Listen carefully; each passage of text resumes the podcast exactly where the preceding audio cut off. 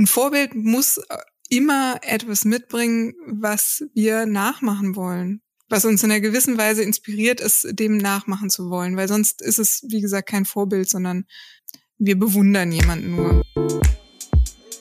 Moin Leute, ihr hört den Art, Work und Progress Podcast. Ein Podcast, der sich mit dem Thema Kreativität und der Suche nach der Visual Voice beschäftigt, also dem Spannungsfeld zwischen Illustration und Storytelling. Und was meine geschätzte Kollegin Jennifer Daniel und ich, Franziska Ruflea, so finden, teilen wir mit euch in diesem Podcast. Und jetzt geht's los. Heute sprechen wir zwei oder beziehungsweise heute beschäftigen wir uns mit dem Thema Vorbilder. Wer inspiriert uns? Wer lässt uns nach größeren, besseren Dingen streben? Oder wer ist ein schlechtes Vorbild? Franzi, ich weiß nicht, wie es dir so geht. Freust du dich auf die Folge? Total. Ich habe im Vorfeld, muss man sagen, eine Liste angefertigt mit Vorbildern und ähm, die ist verstörend lang. das finde ich sehr gut, weil du bist auf jeden Fall sehr gut darin, ähm, das Gute im Menschen zu erkennen. Oh, du Schatz. Was ich Gutes jetzt auch in dir erkennen möchte, ist, was hast du letzte Woche Gutes getan?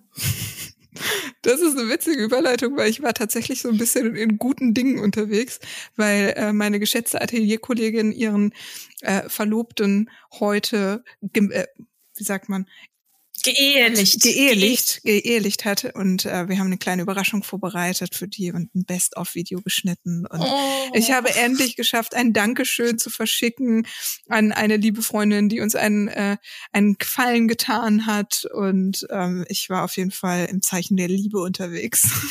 Du kleiner Amor. ja. Oh. Und dann habe ich mich selber belohnt und habe mir einen Riesenbatzen Comics beim guten Ja-Ja Verlag gekauft. Ähm, Liebe Grüße an den, an den Jaja Verlag, an Annette Köhn, die ganz, ganz tolle Arbeit macht. Und äh, ich freue mich sehr über diese sechs Comics. Ich verrate jetzt einfach nicht, wen ich gekauft habe, aber vielleicht verrate ich in nächster Zeit, was ich gelesen habe und was mich begeistert hat. Oh, das klingt super. Tatsächlich habe ich auch mit Verlagen zu tun, denn es ist getan. Ich habe Adventure Hunt 2 abgegeben. Uhu an die Herstellung. Vielen Dank. Ich muss jetzt nochmal gegenlesen, gegenprüfen. Es wurde noch ein bisschen was verschoben, weil ich auch beim zweiten Buch wieder verdöst habe, dass man die Seitenanzahl durch acht teilbar machen muss. Ich dachte durch vier. Jetzt mussten wir ein bisschen werkeln, aber die Herstellung beim Avant Verlag ist ganz, ganz toll. Deswegen ähm, kriegen wir zurecht gedengelt. Aber es ist, ähm, es ist ein ganz komisches Gefühl. Mich hat hinterher auch Seda gefragt, und wie fühlst du dich, wie geht's dir damit? Und ich dachte nur so, ja, ein bisschen leer irgendwie es wird Zeit, da wieder was Neues reinzulegen. Ist was mhm. Neues da? Ja, es wird wieder Feuerholz in den Kamin nachgelegt. Da ist aber schon ein bisschen was da, was sich am Horizont abzeichnet. Also es geht weiter. Und ich habe heute einen Spruch gelesen, den fand ich irgendwie ganz charmant. Normalerweise finde ich so Sprüche nicht ganz so toll, aber der ist super. Und zwar könnte ja auch nach vorne losgehen. ja, stimmt. Das ist ganz cool, ne? Ja, ist mal also, was, äh, nicht so pessimistisch, ne? Ja, in diesem Sinne, gehen wir auch nach vorne, nämlich zu den Vorbildern. Na gut, seid ihr gegönnt, diese Überleitung. Äh, wie immer haben wir uns als erstes eigentlich Gedanken darüber gemacht, was sind überhaupt Vorbilder und äh, versuchen es mit einer kleinen Definition. Und ich finde, ähm, um unsere langen monatlichen, jährlich ist es ja noch nicht lang, monatlichen Hörer abzuholen, die sich jetzt fragen, Moment, warum reden die über Vorbilder? Die haben doch schon mal über Mentoren gesprochen, ist doch eigentlich fast das Gleiche. Vielleicht erstmal dazu, was ist für uns der Unterschied zwischen Mentoren und Vorbilder? Genau. Und zwar können zwar Mentoren auch Vorbilder sein, aber wir haben gesagt, ähm, ein Mentor zeichnet ja aus diese persönliche Beziehung zu mir selbst, also dieser persönliche Kontakt, wohingegen Vorbilder können Menschen Werke oder auch fiktionale Charaktere sein, die ich noch nie in meinem ganzen Leben getroffen habe, die mich aber trotzdem beeinflussen auf eine gewisse Art und Weise. Und da habe ich den, den interessanten äh, Ausdruck gelesen, parasoziale Beziehungen. Das heißt, es sind Beziehungen, zum Beispiel, wenn ich irgendeinen Star gut finde, die nur einseitig funktionieren. Die Person weiß nichts von meiner Identität, von mir, von was ich so mache, aber ich habe eine Beziehung zu ihr, die halt wie eine Einbahnstraße eigentlich ist. Aber ähm, die nächste Frage, oder vielleicht auch das nächste Puzzlestück unserer Definition, die oder das ich aber gerne als Frage formulieren möchte an dich, ist, findest du, dass Vorbilder eigentlich immer eine Vision sind von etwas, wie wir auch sein wollen? Also kann etwas ähm, oder kann jemand ein Vorbild sein, wo wir einfach nur sagen, der, die ist total toll? Oder ist es immer so, der, die singt total toll, malt total toll und so wäre ich gerne auch? Oder ist es dann kein Vorbild? Ist es dann eher sowas wie hm, mein Schwarm? Ich glaube, man kann auch Leute toll finden, obwohl man keinerlei Ambitionen hat, das so zu machen. Also wenn ich Florence and the Machine höre, habe ich nicht den Anspruch, so zu singen oder so zu performen auf einer Bühne. Ähm, ein Vorbild würde ich schon sagen, wenn man, wenn man dem nacheifert. Mhm. Das heißt, man muss da irgendwie auch schon Ambitionen haben. Und das muss nicht voll umfänglich sein. Das kann auch in einem ganz kleinen Bereich sein. Das kann auch kann auch jemand sein, den man kennt. Also ich habe auch in meinem Freundeskreis viele Vorbilder, aber halt für ganz spezifische Facetten. Sei das, ähm, oh wow, die Person ist richtig gut darin, so, so Themen nicht so nah an sich ranzulassen und ganz gelassen zu reagieren. Das finde ich super beeindruckend. Oder die Person ernährt sich vegan und ich finde das super spannend und möchte mir davon was abgucken. Also ich glaube, dieser Abgucken-Aspekt, den finde ich bei Vorbildern recht elementar. Wie siehst du das? Mm, also ich bin ja gar nicht, äh, gar nicht weit weg von dir, sondern eigentlich ziemlich genau da, wo ich bin da eigentlich genau Schön. bei dir. Ein Vorbild muss äh, immer etwas mitbringen, was wir nachmachen wollen, denke ich. Was uns in einer gewissen Weise inspiriert, ist, dem nachmachen zu wollen. Weil sonst ist es, wie gesagt, kein Vorbild, sondern ähm, wir bewundern jemanden nur ich, mir fällt jetzt nicht das adäquate Wort dazu Ich will ein. mal Schwarm Und sagen, aber ich will auch Schwarm sagen, aber das klingt so wie Bravo von 1998. wie komme ich an meinen Schwarm heran? Mm. Das ja. Nein, furchtbar. Ja, ähm, aber genau, Vorbilder können ja auch Familienmitglieder sein. Ähm, die eigene Mutter, die zum Beispiel einen, einen in die kreative Welt hineingeführt hat des Bastelns und Malens. Oder man hat, äh, keine Ahnung, eine coole Tante, die ähm, eine krasse Wissenschaftlerin ist und das hat einen inspiriert, das auch zu machen.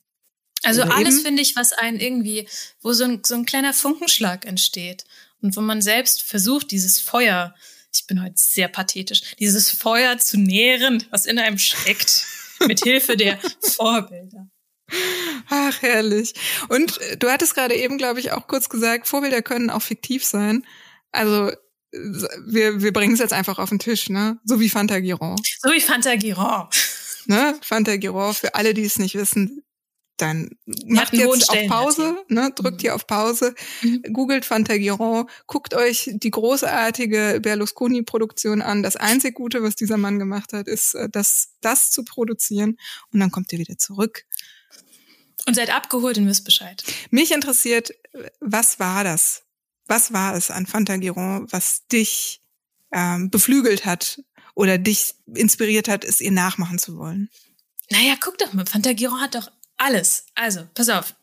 Die sieht super hübsch aus. Das ist ja auch für so ein kleines Mädchen, war das, war mir irgendwie wichtig. Ich fand, die war so hübsch. Die war, ich habe mir wirklich als Kind gedacht, das ist die schönste Frau der Welt. Das stimmt. Aber mochtest du sie auch lieber mit den langen Haaren anstatt mit dem ja, als Kind schon, ja, komm. Ja, aber aber hey, ich, ich fand sie auch, auch mit kurzen Haaren cool. Ich will jetzt gar nicht so lange über den Style von Fanta noch reden. Vielleicht machen aber wir hier einfach einen Schnitt. Okay, was ich an Prinzessin Fantagiron toll fand, die hatte einfach alles, ne? Also die, die sah irgendwie cool aus, die hatte Schwestern, die irgendwie auch interessant waren, die konnte kämpfen, die hatte entsprechendes Pferd, die hat Abenteuer erlebt, die, die hat sich durchgesetzt in der Welt und die dachte sich, ja, ich habe Bock auf Abenteuer und ich hole mir die und ich gehe mir die suchen. Und ich fand, das war, das war cool, vor allem, weil sie eben so rausgestochen ist zwischen anderen Serien und Filmen zu der Zeit, wo die Mädchen oft so eine komische Rolle hatten von, weiß nicht, das schlimmste Vorbild ist für mich da die Gabi aus TKKG, die immer zu Hause bleiben muss, wenn es gefährlich ist. Oh ja. Zwar einen coolen Hund hat, aber sonst nichts machen darf. Ja, das stimmt. Also Fanta Giro war vor allem unglaublich mutig. Ja. Und das ist auch was, was, was, keine Ahnung, wo ich als Kind dachte, ja, ich will auch so mutig sein, so cool sein wie Fanta Giro. Ja, bei mir, mir ging es auch total äh, bei Buffy so, wo ich auch gedacht habe, ja, ey, einfach nachts auf dem Friedhof rumlaufen und keine Angst haben. Und Vampire und den Vampiren, ja, Vampire flocken. So. Ja, Fand einfach, ich sehr inspirierend. Einfach eine Stimmung, einfach eine Mut, einfach Vampire pflocken. Ähm, Jenny, bevor wir uns in unsere fiktionalen Heldinnen verlieben, reinversetzen, in Schwärmen kommen. Ich habe mir verlieren vor allem und verlieren. Ich habe verlieben gesagt. Auch das, ja, auch, auch das, ist, das. das ist schon zu spät. Ähm, ich habe eine Frage und zwar nicht nur eine Frage, sondern die Frage.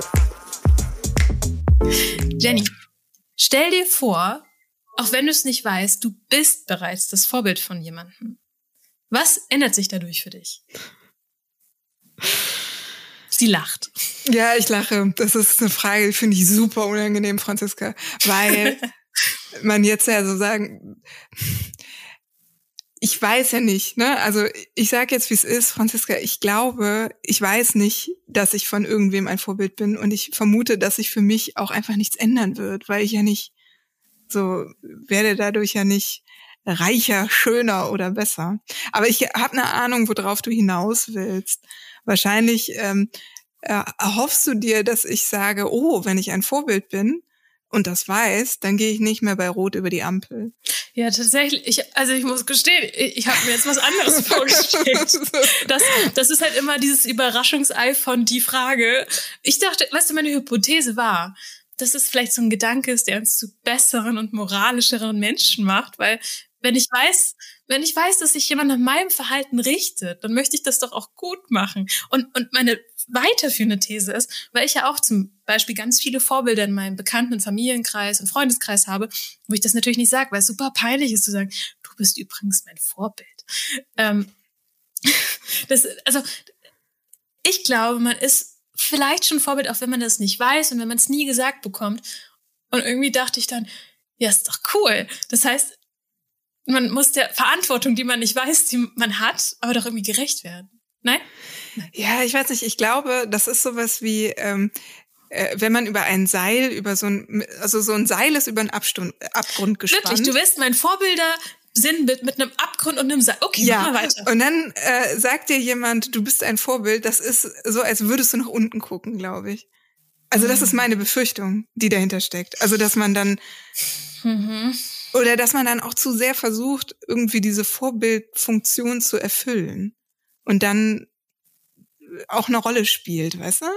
Ich finde, man sollte immer noch mhm. gucken, dass man authentisch bleibt bei sich und vielleicht inspiriert man jemanden. Ja, natürlich. Also ja, vermutlich ist das auch die gesündere Haltung. Aber weißt du, wenn ich mir jetzt vorstelle, ich stehe an der Ampel und entweder ich bin mir bewusst, hier könnten irgendwo Kinder sein und irgendwo aus den Fenstern raus glupschen, weg von den Bildschirmen. Und die sehen mich da stehen und ich gehe über Rot. Ist es dann nicht besser, wenn ich erst auf Grün warte? Ja, das stimmt. Ich würde Ist aber auch ein plakatives Beispiel. Also das kann man nicht eins zu eins übersetzen die Kreativwelt schon gar nicht. Ich würde sagen, von uns beiden ein bisschen. Wahrscheinlich. Wahrscheinlich.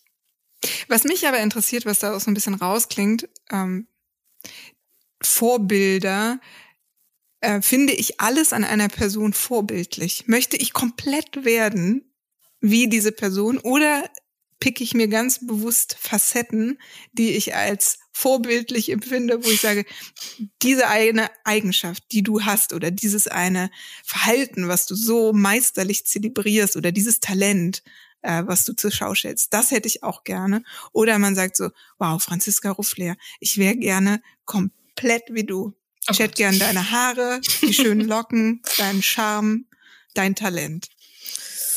Ich hoffe nicht, weil das ja auch so ein bisschen was über ein, ein Selbst aussagt und die Beziehung zu sich. Wenn man 100 Prozent jemand anderes werden möchte, vergisst man ja seinen eigenen größten Vorteil, nämlich dass man so ist, wie man ist. Also ich kann total nachvollziehen, es gibt so viele Dinge, die ich gern lernen möchte ähm, und wo ich mir was drauf schaffen möchte. Sei das jetzt ähm, besser Ukulele zu spielen, was ein langes Thema hier in diesem Podcast was das ist. Oder ähm, ich weiß nicht, besser Japanisch zu sprechen oder besser mit Farb, was weiß ich. Man kann sich ja ganz viele kleine Puzzlesteinchen suchen, aber sie trotzdem auf seine eigene Art und Weise umsetzen, ohne das Vorbild blind zu kopieren. Aber ich finde, ein Vorbild ist halt gut, um diesen, diesen Ansporn zu, zu schaffen und zu zeigen, hey, guck mal, ich stehe schon ein bisschen weiter vorne, komm rüber, komm rüber zu mir. Genau. Also im Prinzip zeigen uns ja die Vorbilder, was möglich ist, ne? Ah, da habe ich einen Artikel gelesen, den fand ich ganz spannend, gut, wo du es gerade sagst. Ähm, und zwar ein, ein Forbes-Artikel, Seeing is Believing. Female Role Models inspire girls to think bigger. Und was gemacht wurde, das fand ich total spannend.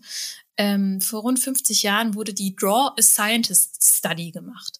Dabei geht es darum, dass 5000 Grundschulkinder äh, ein Scientist, also ein Wissenschaftler, im Englischen ist es eben nicht gegendert, oder eine Wissenschaftlerin zeichnen sollten. Und nur 28 von diesen 5000 Kiddos haben eine weibliche Wissenschaftlerin gezeichnet. Das sind gerade mal 0,06 Prozent. Verschwindend gering. Jetzt kann man sagen, na ja, das war die Zeit vor 50 Jahren, als ob es da keine Frauen gäbe, aber von mir aus, vor, vor 50 Jahren. 2018 hm. bei einer ähnlichen Gruppengröße, also auch roundabout 5000 Grundschulkinder, waren es auch gerade nur 24 Prozent der Kinder, die eine weibliche Person gezeichnet haben. Also dieses Thema Sichtbarkeit von weiblichen Vorbildern ist ganz wichtig und diese Grundthese ist eben Seeing is believing. Also was ich sehe, daran glaube ich auch. Klammer auf, jetzt muss man natürlich auch sagen, das gilt nicht nur für Frauen, das muss intersektional gedacht werden. Das heißt, eine Representation von Minderheiten in Positionen der Macht, in Visualisierung und so weiter ist auch wichtig. Aber dieses Sehen ist Glauben, gerade bei jungen Menschen, ist immens wichtig. Ähm, möchte ich hundertprozentig unterschreiben. Erinnert mich auch ein bisschen an die letzte Folge, als wir über das Kinderbuch gesprochen haben und über die wunderbare Künstlerin, die auch eben aus dem Grund, weil sie als Kind sich nicht wiedererkannt hat in den Kindergeschichten, halt selber beschlossen hat, mhm. Kinderbücher zu schreiben. Grace Lynn die, war das, ne? Genau, Grace Lynn war das. Ähm, sie hat einen asiatischen Background und entsprechend asiatisch, asiatisches Aussehen und hat Kinder, die aussehen wie sie, eben als Hauptrolle in die Geschichten reingezeichnet. Mhm. So ein Fand Stückchen auch dieses Thema, ähm, das wurde auch in einem Artikel gesagt, sei das Vorbild, das du dir gewünscht hättest. Genau, das auch nochmal als Inspiration zu der Frage, die du eben gestellt hast. Ähm, wenn man jetzt zurückguckt in seine eigene Jugend oder Kindheit, was hat mir da gefehlt und was hätte ich, hätte ich gerne gehabt, das kann ja auch sehr beflügelnd sein. Das heißt, wenn du mich jetzt fragst, ne, ähm, Jenny, was würdest du tun, wenn du weißt, du bist ein Vorbild? Vielleicht mich jetzt auch einfach mal bewusster fragen, naja, wen hätte ich denn gerne gehabt, als ich meinetwegen noch 16 war oder Anfang 20 oder 45, so wie jetzt? Nee, Gott. Tatsächlich finde ich, ist das auch einer der aufmunterndsten Gedanken, die man, also wenn ich einen schlechten Tag habe, denke ich mir echt drüber nach, wie cool die zwölfjährige Franzi das finden würde, was ich jetzt mache. Also gerade weil ich eben viel im Kreativbereich arbeite und manchmal verstecke ich in den Sachen, die ich mache, also sprich in den Comics, die ich zeichne, ähm, Dinge und Elemente, die ich mir mit 14, 15 ausgedacht habe. Und es ist wie so ein Geschenk an mein Vergangenheits-Ich. Oh, das ist wirklich gut. Hattest du eigentlich mal, das ist jetzt auch eine Frage an dich, ähm, hattest du so einen ganz bewussten Moment, wo du gesagt hast, ah, okay, dadurch, dass ich dieses Vorbild habe, weiß ich, dass ich, dass, dass ich sowas machen kann oder dass, dass das möglich ist? Ganz oft, ganz, ganz oft. Also ich, ich habe, glaube ich, schon gesagt, ich habe eine sehr lange Liste an Vorbildern mir so mal aufgeschrieben. Das sind teilweise für ganz kleine Sachen, teilweise, also sei das, wie ich meine Haare schneide. ich denke, oh, das sieht cool aus.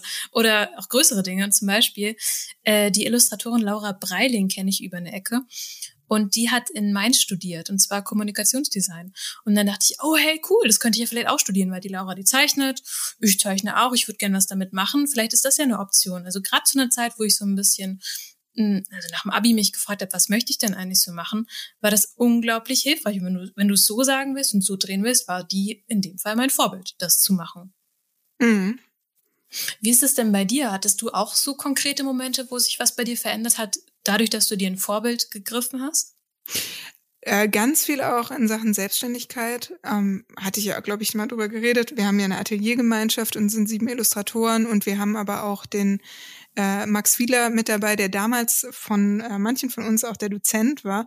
Und äh, er hat mich auf jeden Fall sehr dazu inspiriert und animiert, ähm, an, an mich selber zu glauben, dass man als äh, Illustratorin eben auch Geld verdienen kann. Das ist also, ja oft so ein Ding, ne? Also ich habe auch im Studium äh, von einem Prof gehört, sie wollen Illustration machen.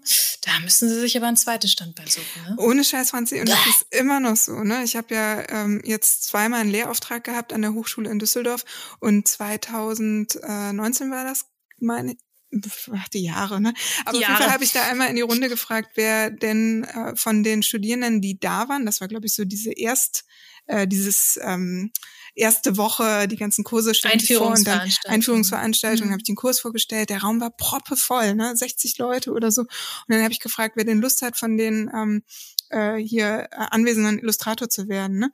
Schweigen. Da hättest du eine Stecknadel fallen hören können. Und dann meinte einer aus der hintersten Reise, äh, Reihe so, doch, doch, die Franzi, Franzi, du willst doch Illustratorin ich, werden. Ich war's. Ja, es war eine andere Franzi, aber die Franzi hm. dann so, nee, nee, äh, davon, davon kann man ja nicht leben.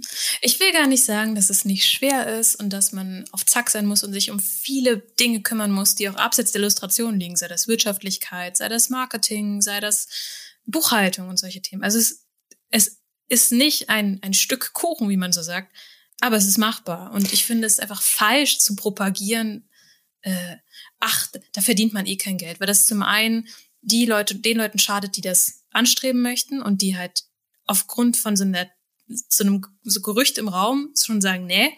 Und es schadet aber auch dem Ansehen der Leute, die das aktuell schon aktuell machen und in dem Job leben. Also es ist einfach, es ist blöd. Ja, total. Und bei der Illustration muss man auch ehrlich sagen, es ist ja kein klassischer Ausbildungsberuf. Ne? Natürlich äh, sind die meisten an der Hochschule gewesen oder an der Kunsthochschule oder haben irgendwie Kommunikationsdesign äh, gelernt.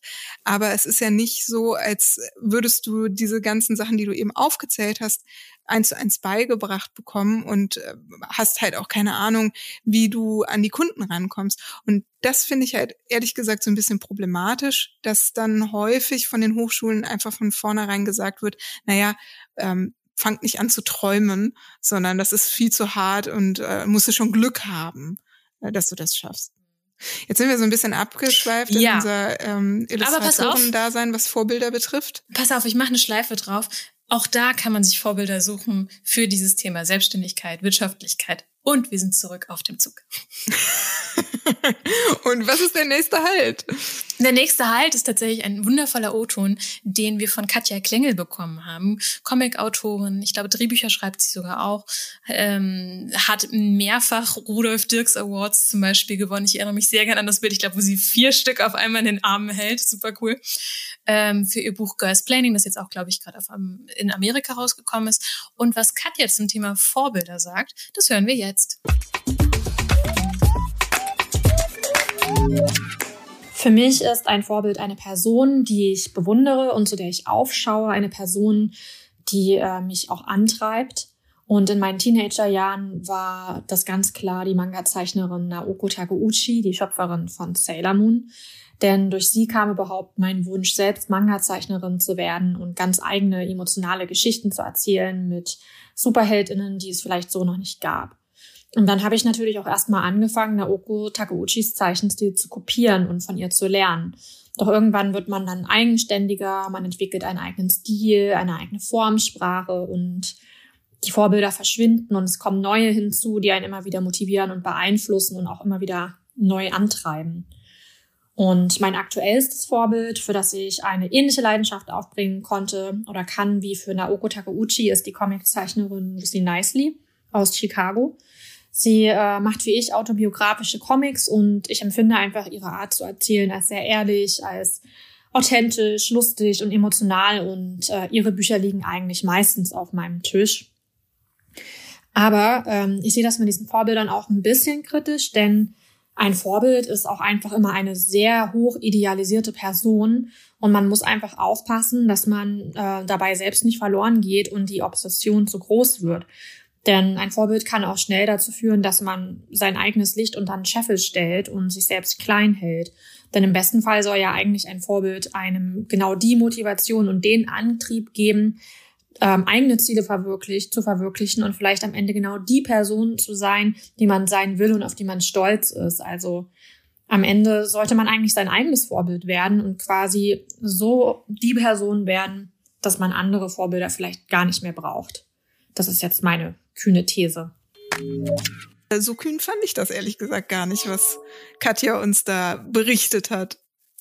Nicht kühn, aber genial. Ich bin ja jedes Mal wieder so, ich will nicht sagen ergriffen, aber ich freue mich immer über die coolen Sachen, die die KollegInnen ähm, uns einsprechen, wenn wir sie mit unserer kleinen Frage darum bitten, ob sie uns ein paar weise Worte spenden wollen. Und da waren auch so tolle Sachen drin, zum Beispiel, also sein eigenes Vorbild werden, so dass man keine anderen mehr braucht es ist schon echt stark. Es ist einfach ein starkes Bild, oder? Sich sein eigenes Vorbild werden. I love it. Und vielleicht äh, schlittern wir rüber in diese, diese Fragestellung, hm, nach welchen Kriterien sucht man sich denn eigentlich Vorbilder aus und was kann, kann das einem bringen? Was nutzt das einem? Was für eine Kraft, was für ein Momentum vielleicht hat das auch? Und sei das halt, also wir hatten auch schon drüber gesprochen, Vorbilder sind eigentlich nie vollumfänglich die ganze Person einmal am Kopf gepackt und einmal kopiert sozusagen. Ähm, sondern es geht immer um Facetten, aber die können ganz unterschiedlich sein. Sei das im Kreativen, sei es im Privaten, sei das im Moralischen, sei das andere Dimensionen, die mir gerade nicht einfallen. Werte. Werte, zum Beispiel. Ähm, würdest du sagen, du hast jetzt ein Vorbild oder, oder wie arbeitest du in Anführungsstrichen mit Vorbildern oder machst du das gar nicht? Mm, doch, ich arbeite mit Vorbildern und ähm, auf unterschiedlicher, auf unterschiedlicher Ebene. Mhm. Ähm, einmal ganz klassisch so, und ich glaube, das hat jeder Künstler, wenn er anfängt, das hat ja auch Katja erzählt, dass man ähm, eine gewisse Zeit lang immer auch so ein bisschen stilistisch oder visuelle Vorbilder hat. Und wenn ich jetzt zum Beispiel eher einen grafischen Job ausübe, wirklich Grafikdesign, man macht ein Corporate Design und so weiter, dann erstellt man ja auch Moodboards und guckt, in welche Richtung soll das Design, was ich jetzt für den Kunden mache, wirken. Und da ist man ja sehr schnell dran, sich so ähm, ja visuelle Vorbilder zu suchen. Und dann hat man den Künstler eher mit seinem Werk sich rausgesucht, was einen inspiriert. Und manchmal habe ich ähm, aber auch eher die Person im Vordergrund oder die Person mit einzelnen Charaktereigenschaften, ähm, die mich in irgendeiner Weise motivieren. Also wenn ich jetzt zum Beispiel von diesen ganzen ähm, Right Girl und Musikszene äh, spreche, dann ist das, was in dieser Musik steckt, immer etwas sehr, ähm, wie soll man sagen, äh, powervolles. Das heißt, ich weiß, wenn mhm. ich diese Musik höre, dann äh, fühle ich mich irgendwie selber, als wäre ich halt voll stark, weil ich weiß, diese Frauen sind halt einfach mega tough, mega stark, stellen sich auf die Bühne und äh, brüllen halt raus, was sie auf der Seele äh, brennt oder was sie stört. Und das inspiriert mich halt auch selber so stark und laut zu sein. Also das ist dann eher diese Facette. Und das findet man aber eigentlich auch in anderen Künstlern. Ähm, sei es jetzt so konkret, bei Posey Simmons hatte ich das jetzt zum Beispiel nochmal. Ah, die Comiczeichnerin, ja. Genau, die Comiczeichnerin, ich glaube, von ihr hatte ich auch mal geschwärmt, ist dann die Art, wie sie sich zum Beispiel ähm, recherchemäßig ihren Protagonisten nähert. Ne? Sie hat in einem Comic zum Beispiel Teenager, die immer in so Bushaltestellen abhängen und äh, wie sie dann halt auch selber die ganze Zeit in der Bushaltestelle abhängt oder halt im Bus sitzt und die Teenager belauscht, um ähm, sich dem näher zu kommen. Und das finde ich halt auch ähm, fand ich unglaublich cool, diese Art es zu machen, so dass ich halt denke, ja, wenn ich das nächste oder die nächste große Geschichte angehe und versuche mir meine Protagonisten anzunähern, dann nehme ich mir Posey Simmons äh, Art und Weise, Protagonisten zu ähm, observieren als Beispiel und probiere das einfach selber mal aus. Ich dachte schon, du sagst, dann hänge ich auch an Bushaltestellen rum. ja, genau. vielleicht auch das. Ja, vielleicht Aber lasst euch überraschen. Es kommt drauf an, worum es geht im Comic. Das stimmt. Ich finde auch ganz spannend, dieses Thema Modus operandi zu kopieren oder sich abzugucken. Ähm, meine geschätzte Bürokollegin Seda Demiris macht ja einen Webcomic, der heißt Life in Pixels. Äh, verlinken wir unten auch einfach mal. Mm. Und die hat ähm, in vielen Iterationen so einen Weg rausgefunden, wie sie das am besten machen kann. Und ich habe ja schon vorhin erzählt, langsam wächst was, da wo das zweite Huhn jetzt ein, eine kleine Leerstelle verursacht hat. Vielleicht wird es ein Webcomic. Und es war für mich so viel einfacher, da schon mal den kleinen oder den großen C reinzustecken in dieses Becken von, wie funktioniert das mit Webcomics, wie könnte da ein Prozess sein, daran zu gehen, wenn es eben episodische Sachen sind und nicht ein fortlaufendes Werk. Und ich konnte da so viel von Cedar profitieren und sie fragen und einfach, ich glaube, ich habe ihr so gesagt, Cedar, du bist da schon mein Vorbild. Es war ein bisschen peinlich, aber es war auch schön.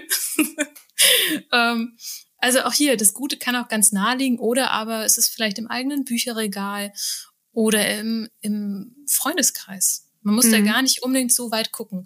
Ich habe eine Sache noch dazu. Hm, ich habe Big Magic von Elizabeth Gilbert gelesen, was ein sehr schönes Buch ist. Ich mochte es sehr gerne. Und da ging es auch ums Thema Mentoren, Vorbilder, sowas. Und sie meinte, ja, man muss die Person gar nicht kennen.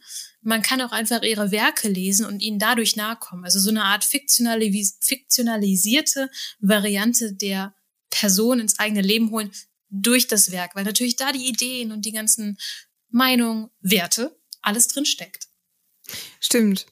Aber der, die, ein bisschen zurück, was ich halt mhm. interessant finde, ist, ähm, nicht nur bei diesem Schwärmen zu bleiben. Also nicht nur zu sagen, diese Künstlerin finde ich toll, weil das Werk finde ich total interessant, sondern auch einfach mal zu schauen, wie verhält sich diese Person und wie ist sie oder wie war der Weg, um dahin zu kommen und äh, vielleicht sogar äh, auch die Möglichkeit zu finden, diese Person persönlich zu fragen, ne? also sei es eine Mail zu schreiben etc.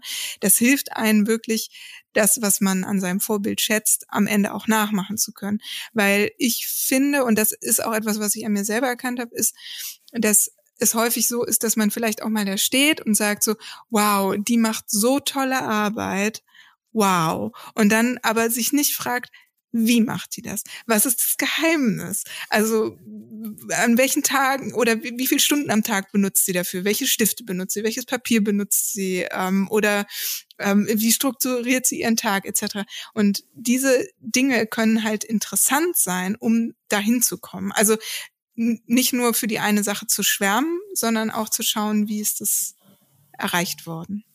Ich finde gut den Aspekt, den du nennst, dieses Sezieren. Also, das würde ich noch dazu ergänzen wollen.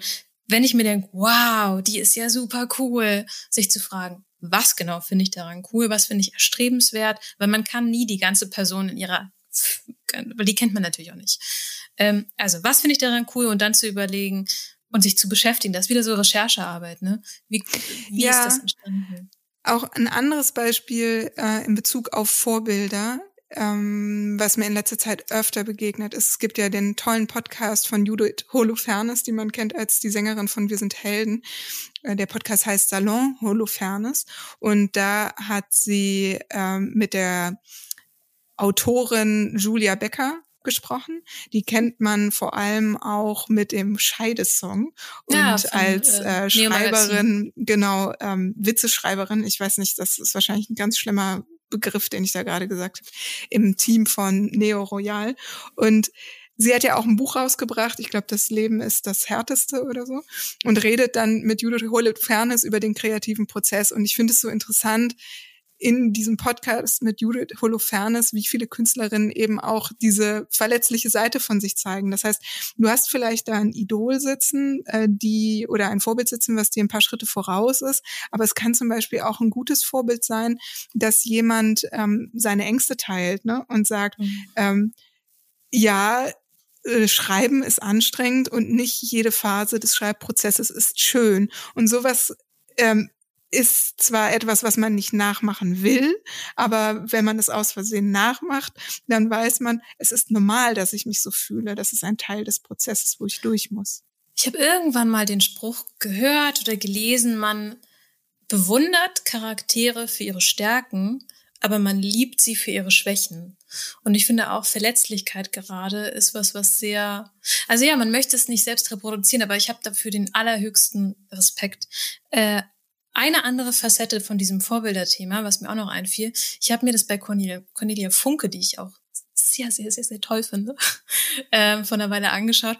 Und zwar zu gucken, was hat sie veröffentlicht am Anfang, in welcher Taktung, bei welchen Wettbewerben haben Vorbilder vielleicht mitgemacht, was könnten da Schlüsselsteine, was auf dem Weg zum Beispiel zur Autorin sein, was ist so was ist so Must-Haves, was sind die Rädchen in der Branche, die sich drehen. Und das kann man ja ganz gut rausfinden durchs Internet mit Recherche und sich anhand vom Lebenslauf von, von Vorbildern entlanghangeln, um zu gucken, ah, okay, wie kamen sie dahin? Was waren die, die Schritte auf dem Weg? Mhm. Und gleichzeitig, um nochmal an Katja Klingel zu erinnern, darf man nicht vergessen, dass man seinen eigenen Weg gehen muss. Also um, man kann zwar schauen, wie machen es die anderen, aber am Ende muss man natürlich sein eigenes Vorbild werden und entsprechend auch äh, von Wegen wahrscheinlich abweichen, die und seinen eigenen gegangen sind und ja, seinen, eigenen, eigenen Weg Bahn. gehen. Ja, das ist absolut wahr. Ich meine, auch weil man natürlich ganz eine ganz andere Person ist. Selbst wenn ich mir also wenn wir das Spielchen mal spielen. Selbst wenn ich mir äh, die Haare lang wachsen lasse, sie braun färbe, mir eine ähm, Bluse mit Blumen drauf anziehe und sage, hallo, ich bin die Jennifer, dann bin ich trotzdem nicht du, Jenny.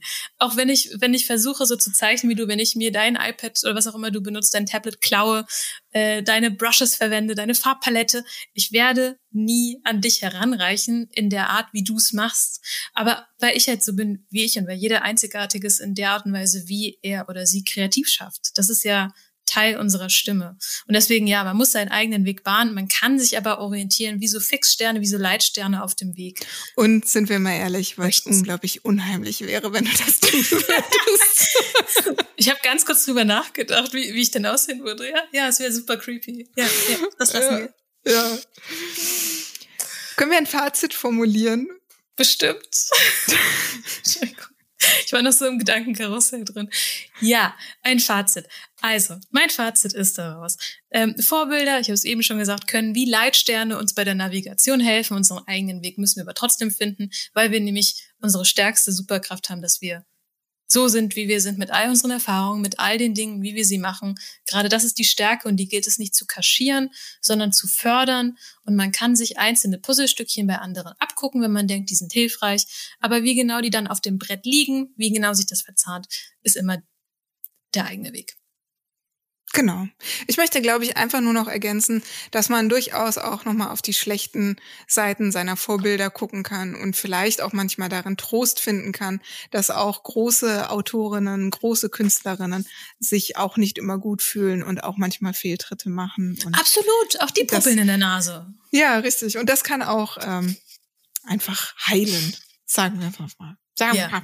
sagen wir also Vorbilder nutzen, soweit es einem nutzt und nicht darüber hinaus sich nicht fertig machen. Ich glaube, das ist die einzige Art und Weise, wie man Vorbilder oder wie schlechte Vorbilder funktionieren, wenn man sich selbst daran ja fertig macht und denkt, warum bin ich nicht so? Das tut euch das nicht an.